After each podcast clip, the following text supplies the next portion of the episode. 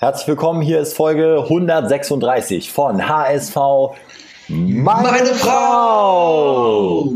Schön, dass ihr dabei seid. Heute sind wir im Duo unterwegs. Gato hat sich kurz eine Mittagspause freigeschaufelt. Moin Gato. Moin. Und ich bin Stübi.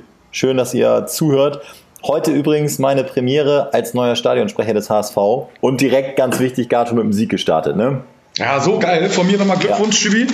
Du weißt, du hast einen meiner Traumjobs, das äh, gefällt mir gut, aber ich werde mich dann noch irgendwie reinackern. Vielleicht bei so 30 Jahren werde ich auch da liegen sein oder so. Ja, ich musste mich zurück, ich musste mich zurückhalten, den Spielern taktische Anweisungen zu machen nach dem Spielfeldrand, aber habe meinen, hab meinen Mund noch halten können und äh, ja, wenn das, wenn das jetzt Glück bringt, umso besser. Äh, ist natürlich klar, muss ich nicht sagen, ist ein riesen Traumjob, äh, auch an meiner Seite. Äh, das hat schon beim ersten Mal jetzt richtig viel Spaß gemacht. Christina Rann kennt der ein oder andere von Sky und auch schon von äh, früheren Projekten, Anfang der 2000er, habe ich, äh, hab ich jetzt auch schon von ihr gelernt. Da war sie auch schon für den HSV tätig. Also eine, eine glaube ich, ganz coole Kombi aus journalistischen Fähigkeiten. Sie hat sich zum Beispiel auch während des Spiels immer Notizen gemacht, Spielminute, äh, Situation, die Namen, Flankengeber, Passgeber. Ich habe einfach nur das Spiel geguckt.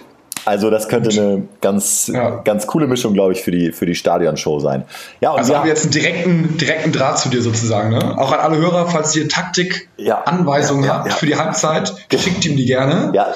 Dann äh, kannst du die doch in der Halbzeit unterbringen, oder nicht? Die Spieler laufen an mir vorbei, kann ich sicherlich nicht Ja, perfekt. Immer was, immer was zurufen. Auch die Einwechselspieler vor allem kommen ja direkt an mir vorbei. Ja gut, also ähm, da, da werden wir uns nochmal irgendein Konzept überlegen. Aber es hat ja geklappt. Äh, 1000 Zuschauer Zuschauer, vielleicht ja auch einige von euch mit im Stadion und äh, ich muss echt sagen, jeder einzelne Fan hat Verantwortung übernommen und es war, ähm, du hast es glaube ich am Fernseher geguckt, aber du warst promille-technisch schon, schon ein drüber, ne Gatto? Korrekt. Ja. Ähm, war in Mainz, hatten da so einen Trip hingemacht mit den Jungs und ähm, vielleicht habt ihr es in der Insta-Story auch gesehen, ist, der Sieg wurde gefeiert, als hätten wir die Champions League gewonnen. Also über 1,0 Promille ist gefühlt bei mir immer, wir werden direkt deutscher Meister und steigen auf. Ja, du hast äh, äh, genau, muss man jetzt nämlich äh, muss man jetzt direkt mal sagen, äh, Gato macht nämlich zu 99,9 Prozent die äh, Insta Story von HSV meine Frau. Das heißt, wenn da mal irgendwas ist in Richtung ähm, leicht einen drüber, dann sage ich das nicht. Müssen wir gleich schon, ja, müssen wir ja, gleich schon relativieren. Ist ja immer witzig, ne? Wir predigen ja hier immer, also schon natürlich, dass wir Champions League und so, aber dass eigentlich erstmal kleine Brötchen backen und wir wollen aufsteigen, bla bla bla. Aber ja, ihr wisst, wie es ist, ne? Wenn der Alkohol ins Spiel kommt, wird man größenwahnsinnig und dann kommt die Champions League ins Spiel. Das wird ja. doch immer hoffentlich so bleiben, bis wir irgendwann mal wirklich da sind. Ähm, werde ich nicht aufgeben.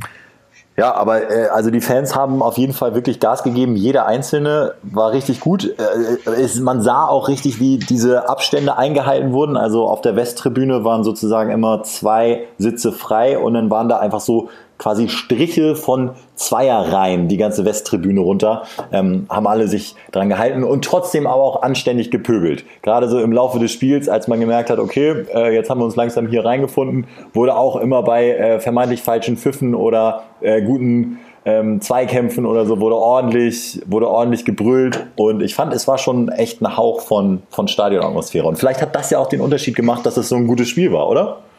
Man, man, kurze Frage dazu noch, man hört dann also quasi eigentlich jeden Fan, ne? Also wenn man da jetzt sitzen würde und sagen, irgendwas reinschreien würde, ja. dann würde doch das ganze Stadion das hören, oder? Ja klar, du bist natürlich das der Typ. Der, das ist ja richtig Spektakel. Äh, ja, ja, also deine, deine, deine Sachen, die du da teilweise reinbrüllst, die würde man tatsächlich sehr, sehr deutlich verstehen. Also man hört echt alles, man hört echt alles. Man hört auch die Traineransagen, du hörst äh, die Spieler. Ähm, äh, also es ist einfach wirklich, ich habe das ja noch nie so in der Form erlebt, aber es ist dann wirklich spektakulär zu sehen, dass auch in der zweiten Bundesliga im gehobenen Profifußball auch noch Sachen gesagt werden wie bleib auf Sprung, bleib auf Sprung beim Einwurf des Gegners. Also so, da werden ja. nicht irgendwelche Pep Guardiola Sachen reingerufen oder so, ja, 4, 2, 3, 1 und wir äh, ziehen den Sechser hoch, sondern da werden auch ganz basic Sachen, kein Foul, kein Foul, kein Foul. Also ähm, ja. schon, schon interessant. Und es wird extrem viel gesprochen. Also es macht ja auch eine gute Mannschaft, glaube ich, aus, aber es ist ja. permanent von beiden Teams Fast jeder Spieler hat permanent den Mund auf und coacht und äh, es ist äh, super viel zu hören. Dann braucht ihr auch gar nicht Stübi die Nachricht zu schicken. Dann reicht es ja, wenn ihr mir die taktischen Anweisungen schickt. Ich werde sie dann einfach ungefiltert äh, ja. in, in die Schüssel werfen, ins Stadion. Also dann ja. ist ja vielleicht ein bisschen besser, als wenn ein Spieltag den, äh, den Job verliert. Es fällt wahrscheinlich also, auch gar nicht auf, weil, weil es werden wirklich viele, viele taktische Sachen reingebrüllt. ja. Von daher. Ähm, und Aber alles eher so auf Deutsch oder auch eher so Englisch und. Nee, äh, also das kann ich ja mal so jetzt direkt mal erzählen. Also äh, ausschließlich auf Deutsch und wer da richtig aufgefallen ist, Amadou Onana in wirklich perfektem Deutsch, bleib, bleib, bleib, ich gehe raus. Äh, äh, also so ganz, ganz selbstverständlich hat er schon, hat er schon auf Deutsch da Anweisungen gegeben als 19-Jähriger im, im defensiven Mittelfeld mit super Impulsen nach vorne. Also wir wollen ihn auch nicht über den Klee loben, wie damals Uli Hoeneß nach dem ersten Spiel von Toni Kroos. Ne? Äh, der Lucio, so der Lucio, der war heute überragend. Ähm, da können wir jetzt sagen, wen nehmen wir denn mal? Der Leibold, den, ja. der war überragend. Aber lass mir den Onanama in Ruhe. Nee, aber der äh, hat schon richtig, richtig Bock gemacht. Generell das Spiel, oder? Also du hast es dann wahrscheinlich ohne Ton geguckt in so einer Kneipe, aber das sah doch, also am Spielfeld dran sah es so aus, als könnte gar nichts passieren. Ja, ich fand es richtig, echt richtig cool und hatte auch so ein leichtes Zittern, ne? natürlich nach dem Pokal aus, so dachte ich so, ach du Scheiße, was, was, was kommt denn jetzt? Äh, ich hake ganz kurz ein, das ist ja der perfekte Moment. Äh, äh, Daniel Thune hat ja reagiert nach Dresden, hat so ein bisschen, finde ich, eine ja, sicherere Variante gewählt, sag ich mal, ähm, mit äh, Jasula auf der 6, Onana, Duziak und äh, hat so, hatte ich das Gefühl, so ein bisschen kompakteren Ansatz dann, ne? Ja, vor allen Dingen auch, ähm, und äh, also überraschend ja schon irgendwie, einen fitten Aaron Hunt draußen gelassen, der nach wie vor ja, wenn er gut in Form ist, einer mit der Top 3 Spieler auf dem Platz ist. Machen wir sogar immer der beste Spieler.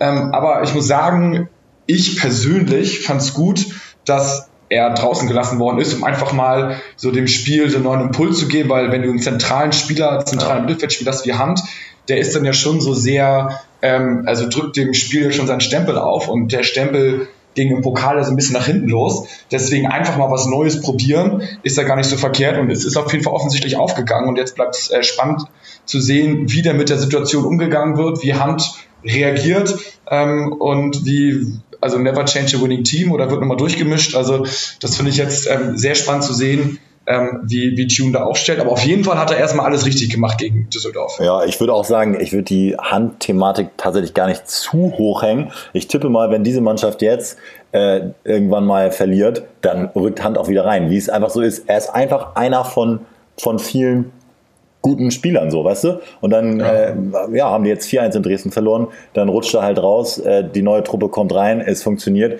Ich glaube tatsächlich, mit seiner Erfahrung äh, ist er dann auch der Erste, der das einsieht und sagt, okay, das, mhm. das ist schon, das ist jetzt einfach so, dass ich dann jetzt draußen sitze und vermutlich, es sei denn, er zaubert im Training wieder sich eins zurecht, dann auch beim nächsten Spiel. Aber ich glaube, da da, da steht er drüber. Und gejubelt wurde auf der ähm, Ersatzspielertribüne, die übrigens direkt hinter mir war. Richtig krass. Also die sind, ja. die sind abgegangen. Zumal er ja auch, ähm, ich sag jetzt mal, äh, ich bin da nicht im Detail drin, aber nicht so Interesse am Mannschaftsrat und am Kapitänsamt äh, hatte, um das, obwohl, so liest man in den Medien, sehr weitsichtig irgendwie gesagt hat, nee, lassen wir vielleicht irgendwie neue ran, so ungefähr. Mhm. Ähm, also von daher ähm, scheint er ja schon irgendwie so ein bisschen Weitsicht zu haben und das ist wahrscheinlich jetzt auch die, den, den, nee, den, Platz, den Bankplatz irgendwie ähm, ja, gut anzunehmen und da jetzt keinen Stumm zu machen. Aber vielleicht ist es ja auch so, dass er tatsächlich nicht mehr zum Einsatz kommt, wenn wir alle Spiele gewinnen sollten. Ja, ich überlege gerade, ob er, ich überlege gerade, ob er nicht dann der Erste wäre, der sagen würde, ja, wenn wir aufsteigen, äh, alles klar, kein Problem.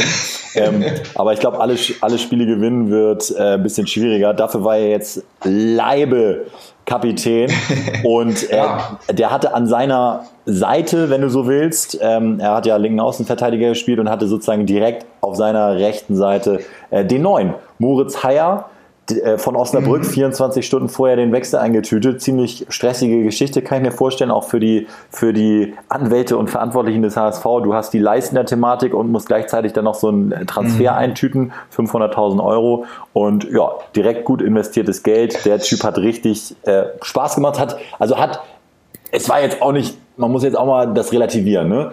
Es war jetzt auch nicht der neue Fabio Cannavaro. Ich will jetzt nur auch so ein bisschen die Erwartung dämpfen. Aber er hat wirklich so gespielt, als wäre er schon ganz lange mit dabei. Ambrosius an seiner Seite auch richtig stark und Leibold hat äh, Haier auch, hat man auch immer gehört, lautstark gecoacht und ähm, das hat, hat Spaß gemacht, diesen Abwehrverbund da zu sehen.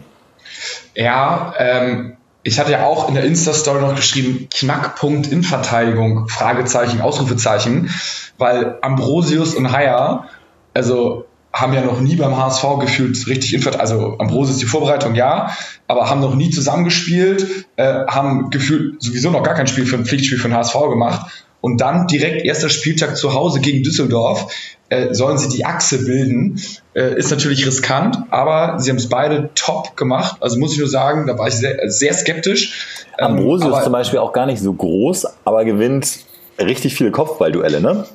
Ja, ja, das, das, also das war echt top. Also vor allem, also Ambrosius ist so auch grundsolide, ne? Also auch so guter, also, also gut für die zweite Liga einfach grundsolide, nimmt Ball an, Ball ab, gewinnt Zweikämpfe, mehr brauchst du ja nicht. Du wartest ja jetzt auch keine Wunderdinge von äh, so einem und äh, vom 21-Jährigen. Also von daher, ja, also fand ich, ist überraschend gut aufgegangen und hoffe, dass sie sich einfach stabilisieren jetzt für die Zukunft und irgendwie, dass man auch, also nicht, dass man einfach ein festes Innenverteidiger-Pärchen hat. Das finde ich immer irgendwie wichtig. Ja, ich glaube, das funktioniert nicht. Also ich glaube, dass du so ein Team von drei, vier schon brauchst, wo aber jedes Pärchen dann miteinander, miteinander harmoniert. Aber ähm, das, also das wird sich dann, glaube ich, auch noch ergeben. Also ich kann mir nicht ja. vorstellen, dass die jetzt alle Spiele durchmachen. Irgend, irgendeine Verletzung ist ja immer und dann, dann rückt halt ein Leistner wieder rein. Aber ähm, ja, schauen wir auch mal, wie lange diese Sperre dann geht. Übrigens, ich wollte noch ganz kurz sagen, Jasula hat mir jetzt gegen Düsseldorf wirklich viel, viel, viel besser gefallen als gegen Düsseldorf. Da hatte er nämlich so ein bisschen auch so eine Spielmacherrolle inne. Da war Hand hat, war da so ein bisschen der Spielgestalter, aber eher nach vorne orientiert und Jasula sollte von hinten aufbauen und ich glaube, das ist gar nicht so sein Ding. Sein Ding ist, und das hat er, finde ich, auch vor allem in der zweiten Halbzeit perfekt gezeigt, Bälle abfangen, Pässe des Gegners antizipieren und Kopfbälle mit Schussgeschwindigkeit hinten rausballern. Also das hat er richtig gut gemacht. ähm, und, und da sehe ich ihn. Also als wirklich traditionellen defensiven Mittelfeldspieler, da ist er richtig, richtig wertvoll. Vor allen Dingen muss man auch immer sehen, wie die dann zusammen harmonieren. Ne? Und offensichtlich war ja so Onana, äh, Duziak, Jasula, das äh, funktioniert ja ganz gut. Mhm. Ähm, er hat auf jeden Fall, Jasula hat dafür gesorgt, dass Onana und Duziak so im Licht geschienen haben und hat denen ein bisschen den Rücken freigehalten. Also das ist ja auch immer eine wichtige Rolle und eine wichtige Position. Also von daher hat gepasst. Ne? Ja, Duziak, äh, Duziak haben wir letzte Saison auch schon häufig genug erwähnt, ist eigentlich ähm, top. Ja, einer der, einer der besten Spieler, ne? was, der, was der für ein Tempo auch mit dem Ball hat. Und trotzdem gibt es noch Luft nach oben. Diese eine äh, Kontersituation in der zweiten Halbzeit, wo er den Ball dann nicht ganz sauber rausspielt auf Winsheimer. Ne? Da muss er ihn eigentlich nur so ein bisschen in Lauf ticken und dann haut er ihn so ein bisschen, mhm. äh, bisschen zu doll, sodass Winsheimer nicht mehr annehmen kann. Aber wie, wie er dann in diese Positionen immer kommt aus der Tiefe, ist so herrlich. Und ähm, Duziak ganz wichtig. Und klar, Terodde müssen wir jetzt einmal ansprechen. Es ist fast schon langweilig, das zu sagen, aber er, er bringt genau das, wofür er geholt wurde. Ja, absolut. Also der er ist da, er schießt die Tore, ähm, ist präsent vorne, körperlich präsent, also mehr geht eigentlich nicht. er liefert und, einfach Tore, er liefert einfach äh, Tore. Ja, es Herrlich. ist so, ja, also da ist Lewandowski für die, ist in der ersten Liga und Tirol ist in der zweiten Liga und da kommt auch erstmal lange nichts. Ja. Also, äh, ich, ja. ja. also wenn er sich nicht verletzt, dann ja, hat er sehr gute Chancen auf äh, die erneute Torschützenjägerkrone äh, oder Kanone. Äh, alles andere würde mich wundern. Vielleicht und setzt sich da sogar nochmal Geld drauf. Was echt wirklich Wahnsinn war, auch zu sehen, wie er in jeder Situation was mit dem Ball anfangen kann. Also, wenn nichts mehr ging, konntest du immer den Ball Richtung Terodde kloppen. Er schafft es dann schon, seinen Körper vor den des Gegners zu bringen und dann wird er entweder gefoult oder lässt clever abtropfen. Also, er ist körperlich äh, zumindest war es jetzt im Fall von Düsseldorf so und die würde ich jetzt mal in die Top 5 der zweiten Liga einsortieren als, als Bundesliga-Absteiger. Er ist körperlich äh, den Gegnern einfach überlegen. Die, die können nichts machen. Die hängen an ihm dran wie so kleine Äffchen, aber er ist äh, super stabil, hat immer den Kopf oben, verteilt und hat, glaube ich, auch so eine gewisse Gelassenheit. Der hat auch schon alles erlebt. Der ist jetzt auch schon, also ich glaube, Minimum zweimal Zweitligameister geworden. Ähm, mhm. Dem geht jetzt auch nicht so die Flatter bei so einem Elfmeter beim Stand von 0 zu 0. Und ich glaube, das, das tut einfach der Mannschaft richtig gut, wenn du weißt, alles klar, wir haben da vorne auf jeden Fall einen, selbst wenn wir, wenn wir irgendwann auch mal nicht so geil spielen, dann hauen wir ihn halt mal ein bisschen nach vorne. Der wird schon irgendwie äh, den, den, den Kopf an Ball kriegen. Mhm. Übrigens auch jedes Kopfballduell gewonnen. Und dann legt er ihn entweder ab, lässt sich faulen, holt einen Freischuss raus oder köpft ihn direkt rein. Also ich glaube, das ist so für die, für die Birne von allen anderen derbe wichtig. Also, ja, das ist ja auch der Grund, ne, warum äh, man Terodde, Jasula, Leistner, wie auch immer, ja. geholt hat, dass man wirklich sagt, okay, wir, wenn wir jetzt führen oder so, dann nehmen die sich halt mal den Ball und die anderen können sich an den aufbauen und kriegen halt nicht das Nervenflattern und dann äh, bringen wir so eine Führung halt auch mal nach Hause, nicht so wie letzte Saison, wo wir das konstant dann wieder verloren haben. Also das, äh, ja. Ja. Sieht gut aus. Also genau, so verbuchen wir das auch. Drei Punkte, wunderbar. Und jetzt gerne nachlegen. Nächstes Spiel, hilf mir, kommenden Montag, ne? Ja, gegen Paderborn. Ja, die jetzt direkt gegen Holstein Kiel verloren haben. Holstein Kiel habe ich, ähm, die erfahrenen HSV, meine Frau Hörer wissen Bescheid, habe ich schon in den Kreis der Aufstiegsfavoriten gezählt.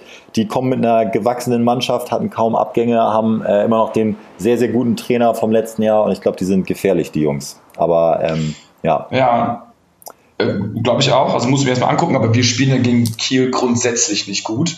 Oder Kiel gegen uns grundsätzlich eigentlich immer top. Da haben wir es immer, immer sehr schwer.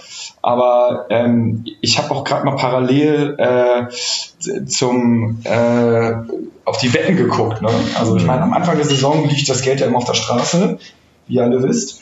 Ähm, und was tippst du, wie ist die Quote gegen, gegen Paderborn? Auswärts würde ich sagen 1,90. 2,25. Okay, gut, gute Quote. Das ist schon wieder, also natürlich ist ja. die Paderborn nicht einfach, ja. äh, auch giftige Mannschaft, aber 2,25 würde ich sagen, kann man mal draufsetzen, irgendwie so Terodde trifft, HSV gewinnt. Aber klar, Paderborn natürlich wieder Bundesliga-Absteiger, Steffen Baumgart auch noch da. Das wird auch dann einfach wieder ein hartes Stück Arbeit. Da dürfen dann, ich glaube, in, ich weiß gar nicht, wie die Corona-Regelung in NRW ist, aber da dürfen dann ja tatsächlich 20 Prozent der Stadionkapazität da sein, wenn ich mich nicht irre. Das war jetzt in Dortmund auch so.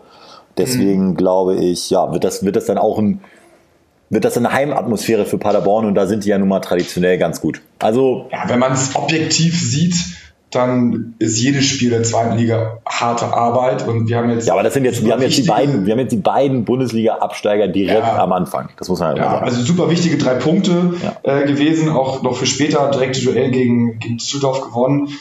Aber klar, es wird jetzt also alles andere als irgendwie eine einfache Geschichte aufzusteigen. Ja. Auch wenn wir es natürlich immer gerne so sehen, aber es, äh, es bedarf dann doch ein wenig Arbeit. Trotzdem sage ich, setzt euer Geld auf die Quote 2,25. Gato, ich, ich als HSV-Mitarbeiter nehme das Wort Aufstieg ja gar nicht in den Mund. Ich denke ja, ja, nur, ich denke ja nur von Spiel zu Spiel. Das, die, die, Fans, die Fans dürfen doch auch träumen, Gato. Die Fans dürfen doch, die sollen doch auch träumen. Ich guck mal kurz, was Bones geschrieben hat. Äh, Bones kann nicht, muss mal wieder, muss mal wieder, glaube ich, aufs Kind aufpassen. Aber das ist natürlich, das geht dann ja auch vor. Ähm, aber er hat sich es nicht nehmen lassen, mit seinem angeschnallten Baby auf der Brust uns noch ein kleines Update zu geben. Überschrift Transfers. Nach dem Abgang von Pollersbeck ist der HSV, übrigens Pollersbeck, nette Nachricht noch geschrieben, hat sich verabschiedet. Drei Jahre hat gesagt, HSV-Fans, ihr seid die Besten. Polle, wir wünschen dir alles Gute in Frankreich, ne? Ja. Ja, alles Gute. Ähm, alles Gute ja. Der HSV guckt noch nach einem dritten Torwart. Ähm, bisher gibt der Markt laut Bild aber nichts her. Ähm, Lukas Hinterseher ist zurzeit nur noch Stürmer Nummer drei. Auch hier ist die Quelle die Bild. Der Berater sondiert angeblich den Markt, aber wenn ein Berater das nicht macht, dann hat er seinen Job auch verfehlt. Ich glaube, habe ich auch schon oft genug gesagt, dass der auch noch wertvoll für uns werden kann und wird. Grundsätzlich sollen auch Everton und Wood weg aber da scheint die Lage aussichtslos. Also Everton bitte hm. äh, da äh, aussichtslos. Aussichtslos. Aber Everton habe ich noch totale Hoffnung drin, wenn der sich jetzt auskuriert und diese vielleicht wir hatten es ja gesagt mit dem mit dem Tumor im Oberschenkel, der dann jetzt in Anführungsstrichen auch endlich gefunden wurde. Vielleicht war das ja die die Ursache des Verletzungsübels. Und wenn Everton jetzt auf einmal fit ist, dann ist das, ist das ein, ein totaler Bringer, der Typ. Ja, aber da muss ich mal ganz kurz einhaken. Ähm, er war ja einer der Verlierer mit Amici zusammen der Vorbereitung. Ähm, weißt du noch bei dem Testspiel, wo alle eingewechselt worden sind, außer, ich glaube, Everton. Ähm, also, er, ich glaube, er kann gut Fußball spielen und wenn er fit ist, ist schon mal top. Aber ich weiß nicht, ob Tune so auf ihn steht. Also wir haben, ich habe Hoffnung, aber ähm, sagen wir so, er war jetzt kein Liebling von Tune in der Vorbereitung. Von daher muss man mal gucken, was da noch passiert. Stichwort Sperre Leistner, nächste Überschrift von Bones. Toni Leistner und sein Anwalt, er hat sich ja jetzt so einen Fußballstar-Anwalt geholt, Christoph, ähm, äh, noch ein bisschen was anderes, aber der hat schon einige Fälle gelöst für seine Klienten und sein Anwalt, die wollen in einer mündlichen Verhandlung versuchen, die Sperre zu reduzieren. Leistners Anwalt führt folgende Gründe an. Aufgrund der emotionalen Gesamtsituation könne man durchaus von Notwehr bei Leistner sprechen, finde ich als Hobbyjurist tatsächlich nachvollziehbar, wenn deine Familie bedroht wird. Äh, gehst du hin und guckst kurz, was los ist. Und ähm, ein DFB-Richter hat gesagt, man hat beim Umfang der, der Strafe bereits berücksichtigt, dass der Spieler Beleidigungen ausgesetzt war und sein Verein das Spiel zudem verloren hat. Also ich glaube, das hatte gar nichts damit zu tun. Ähm, also, äh, dass, dass, dass, der HSV verloren hat. Ich glaube auch nach dem 4-1-Sieg, ja. wenn der Fan das ihm zugerufen hätte, so wie ich den äh, Leistner jetzt nach kurzem Kennenlernen einschätze, wäre da, wär da dann eventuell auf Zinne gewesen. Und deswegen sagt der DFB-Richter, eine weitere Reduzierung sei nicht möglich. Rechne ich ehrlich gesagt auch nicht mit. Wann gab es das schon mal? Also ganz selten, dass der DFB mal eine Sperre oder ein eigenes Urteil von sich selbst revidiert hat. Das ist, äh, wir wissen noch alle, ähm, passiert eigentlich nicht. Ja, obwohl manchmal, ich erinnere mich noch beim Fußballmanager, wenn man mal so Einspruch eingelegt hat, ah. von zehnmal, ja. äh, hat man da immer mal irgendwie nicht fünf Spiele, sondern nur drei Spiele bekommen. Also Hoffnung ist da. Er hat ja angekündigt, ein bisschen taktisch ein bisschen flexibler sein zu wollen, weil hat er glaube ich auch ganz offen gesagt, weil der HSV in der letzten Saison für viele Gegner ausrechenbar war. Und ich glaube, er will nicht mhm. ausrechenbar sein.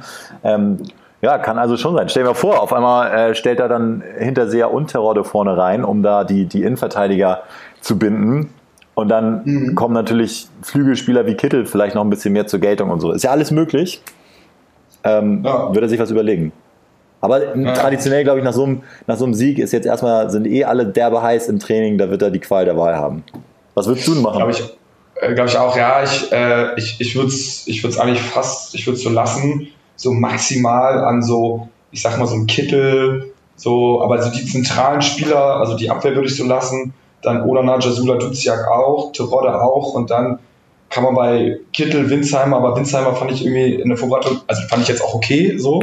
Ähm, würde ich jetzt erstmal noch weiter drin lassen, weil der irgendwie ja nur gut gespielt in der Vorbereitung und Kittel höchstens der Einzige, aber ich würde es ehrlich gesagt so lassen und auch an seiner Stelle, wenn wir jetzt irgendwie drei neue Spieler äh, reinbringst und dann irgendwie nicht gewinnst oder verlierst, dann heißt das direkt auch so ein bisschen von den Medien so, äh, warum hast du das gemacht so? Also hat doch irgendwie alles funktioniert mit der Mannschaft und ähm, darauf sollte man jetzt nicht unbedingt hören als Trainer, es sollte nicht der Leitfaden sein, aber ähm, nicht, dass man irgendwie unter Druck äh, gerät dann. Ähm, und Kittel ist halt einer in so, einem, in so einem neutralen Spiel, ne? ist Kittel halt immer derjenige, der dann die Bude aus dem Nichts machen kann lässt er einen genau. aussteigen, äh, hat einen geilen Schuss dann drauf, einen Freistoß oder so. Äh, ja. Das kann er halt einfach. Also ich würde ihn äh, ja, fast, fast, fast wie Müller unter Van Gaal ähm, so einen Status würde ich, würde ich Kittel geben.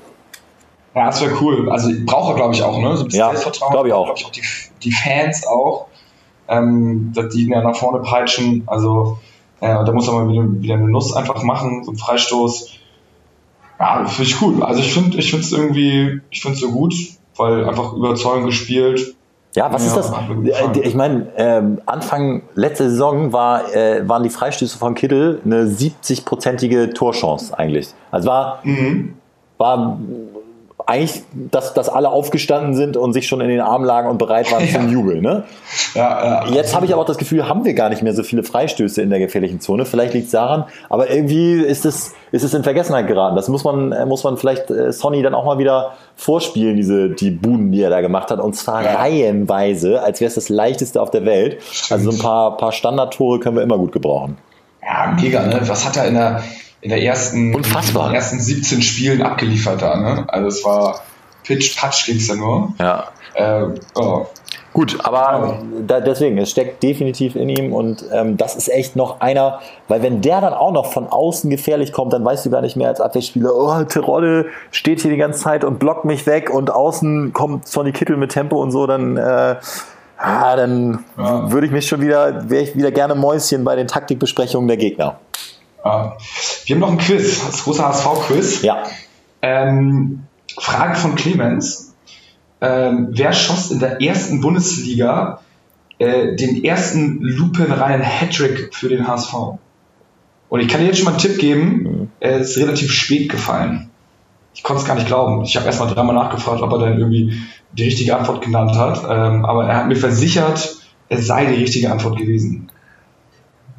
Okay, dann, wenn, wenn's, wenn du es nicht glauben konntest, sage ich, weil ich mich grob daran erinnere, ich sage jetzt Artyoms Rudnevs. Nee, Schade. Ivica, Ivica Olic. Ah, okay, das wäre mein zweiter Tipp gewesen. Ruth, Ruth Nems war mein Tipp gegen Dortmund. Da haben wir mal, da haben wir mal 4-1 in Dortmund gewonnen. Und da hat er zwei oder drei Tore gemacht. Das war unglaublich. Ja, das ist auch, auch 4-1 gegen Stuttgart 2007. Ja. Äh, und da hat er ja, drei Nüsse gemacht. Und ich glaube, dann hat jetzt Lasogga hat ja auch noch mal einen gemacht irgendwie, ähm, meine ich zumindest mich zu erinnern. Also, ja. Äh, ja, also da kann man ähm, kriegt er, kriegt er die Holzendose, Clemens. Herzlichen Glückwunsch, Stübi, weil du es nicht erraten hast. Ja. Aber gut, war auch, war auch muss man sagen, schwierige Frage. Frage. Insiderfrage. Ja. Äh, übrigens. Wir haben noch bei, ja. bei, bei, Instagram noch ähm, ne, irgendwie mal Fragen gestellt, die wir ja. in die Sendung bringen. Ähm, da sind tatsächlich äh, alle, alle das gefragt, was wir beantwortet haben. Also wie es im Stadionsprecher sei, äh, Tirol Torjägerkanone haben wir ja auch schon bejaht.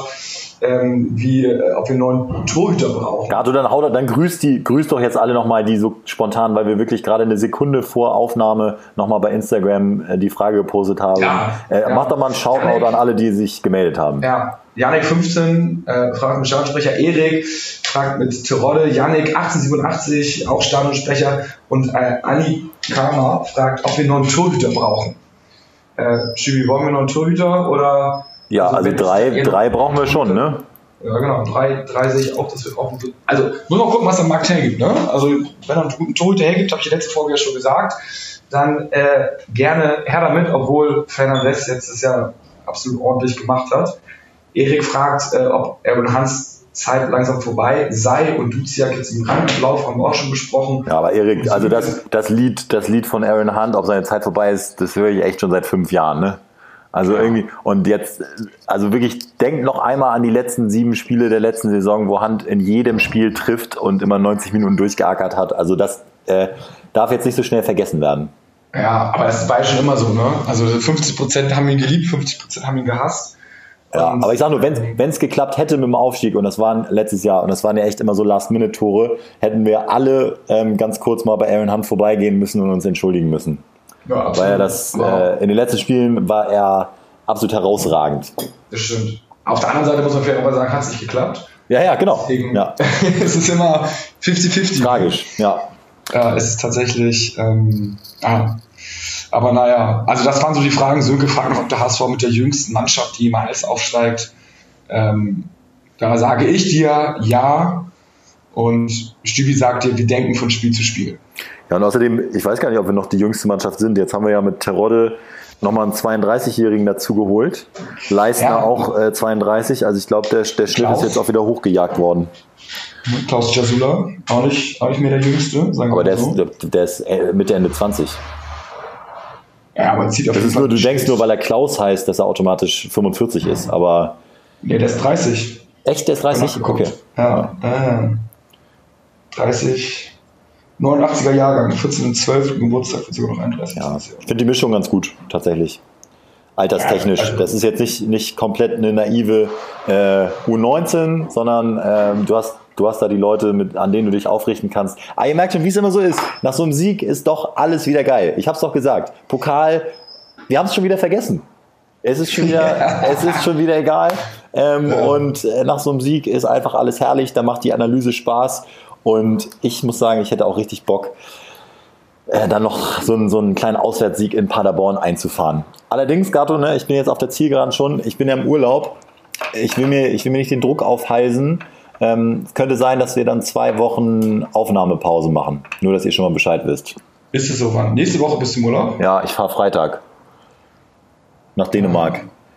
Für zwei Wochen? Sta- Stand jetzt jeden Tag Regen, genau. Ähm, ich weiß, dass du dann sagst, ja, dann kannst du ja perfekt drin einen Podcast aufzeichnen. Aber absolut. ähm, muss ich mal gucken, Das ist doch für dich keine Arbeit, Podcast aufzeichnen, ist doch, Nee, ist genau. schön. Freizeitvergnügen. Ja, ja, klar. Ja. Aber ähm, lasst euch überraschen. Geht, geht erstmal davon aus, dass das jetzt vorerst die äh, letzte Folge für die nächsten zwei Wochen ist. Falls was kommt, ist es eine schöne Überraschung. Ja. absolut, absolut. Ich werde auf jeden Fall Stevie so bearbeiten, dass er jetzt irgendwas aufnehmen. Handy, euer Handy auf Flugmodus. Wenn, dann melde ich mich. Also, ähm, bis dann. Schon mal ein schönes Spiel Ja. gegen Paderborn. Es läuft nur der HSV. Nur das war.